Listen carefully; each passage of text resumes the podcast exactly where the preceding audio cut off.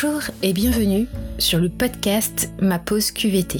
Je suis Elise, coach chez Easy Consulting et chaque semaine, je vais vous partager des outils et des réflexions pour améliorer votre qualité de vie au travail. Installez-vous confortablement, c'est le moment de votre pause QVT. Bienvenue dans ce nouvel épisode où je vais vous parler d'une méthode que j'applique à tous les niveaux de mes accompagnements la méthode des petits pas. Cet épisode sera orienté pour les personnes touchées par une maladie chronique, mais il peut également vous servir à vous, managers, qui vous demandez comment communiquer à son salarié touché par une maladie chronique. Dans le cadre du développement d'Easy Consulting autour des questions de la maladie chronique, j'ai eu l'occasion de parler avec énormément de personnes touchées par une maladie chronique et un problème revient régulièrement vouloir tout faire en même temps. Nous sommes au début de l'année 2021 et c'est vrai que c'est tentant de mettre en place de nouvelles routines. Par exemple, une routine de sport parce que vous avez entendu que c'est bon pour la santé ou que c'est important d'avoir un intérieur propre et désencombré. Vous êtes d'ailleurs admiratif de vos voisins. Comment font-ils pour toujours avoir un intérieur nickel?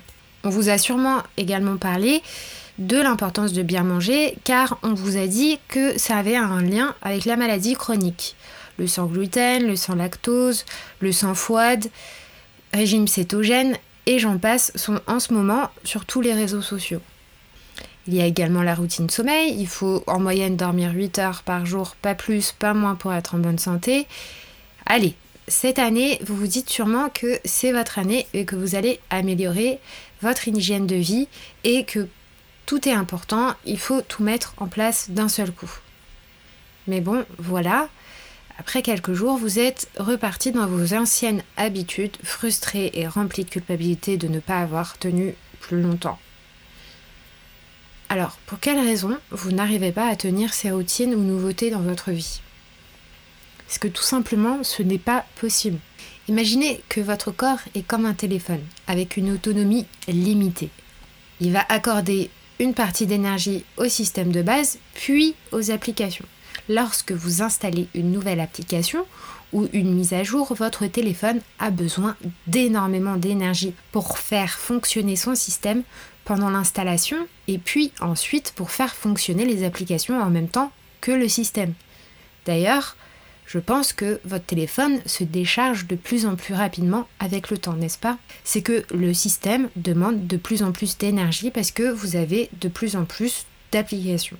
Votre corps fonctionne de la même manière et c'est votre cerveau qui va distribuer l'énergie. Il va envoyer des messages aux autres organes qui sont les exécutants pour faire en sorte que votre corps ait suffisamment d'énergie pour continuer à fonctionner normalement. Votre cerveau a déjà la mission de gérer votre corps ce qui n'est pas une mince affaire. Et là, vous lui envoyez le message de changer toutes vos habitudes. Pour ne pas bugger, votre cerveau va sélectionner ce qui lui paraît le plus important et clairement vos nouvelles habitudes ne sont pas une priorité pour lui. Donc, donc comment faire pour que vous puissiez mettre en place ce qui est important pour vous? Mettre en place la méthode des petits pas. La première étape est de prioriser. Lorsque vous commencez à flancher, au lieu de tout arrêter, demandez-vous ce qui est le plus important pour vous aujourd'hui. Quel est l'aspect de votre vie qui est prioritaire?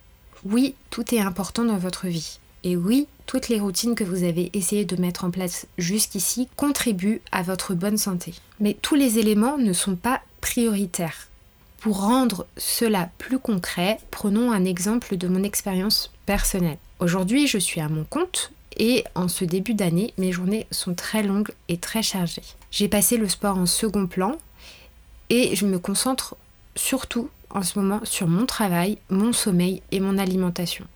Il y a quelques mois, j'ai eu quelques soucis au niveau personnel et donc à ce moment-là, je ne me concentrais que sur manger et dormir, sans me soucier de ce qu'il y avait dans mon assiette, dans la mesure où je n'avais pas du tout d'énergie pour pouvoir le faire. Et à ce moment-là, c'était totalement ok pour moi.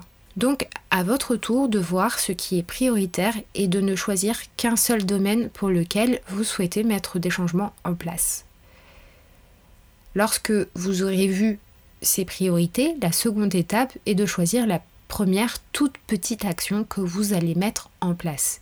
Une action simple et qui demande très peu d'efforts. Exemple, je m'habille tous les jours comme si j'allais au travail, même si je suis en télétravail ou en week-end. Et ensuite, vous la mettez en place pendant trois semaines et quand vous êtes arrivé à la fin de ces trois semaines, vous mettez une seconde action en place avec la première. La troisième étape est d'accepter que ça prendra du temps et d'être patient. Vous avez des habitudes depuis que vous êtes enfant et même depuis que vous êtes né. Entre votre enfance et maintenant, il s'est passé de nombreuses années. Certaines habitudes sont ancrées depuis très longtemps et vous ne vous en rendez plus compte du tout. Par exemple, se brosser les dents. Ces habitudes sont difficilement changeables et il faudra un peu de temps et c'est normal. Donc, allez-y doucement et vous verrez que les résultats sont spectaculaires.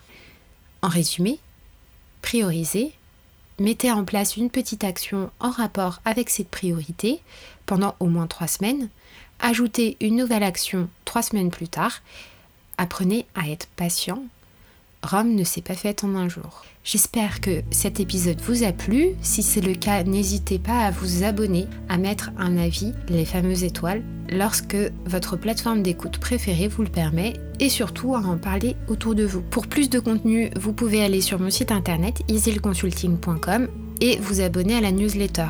Je vous souhaite une très belle semaine, un très bon mois et d'ici le prochain épisode, si besoin, je ne suis pas très loin.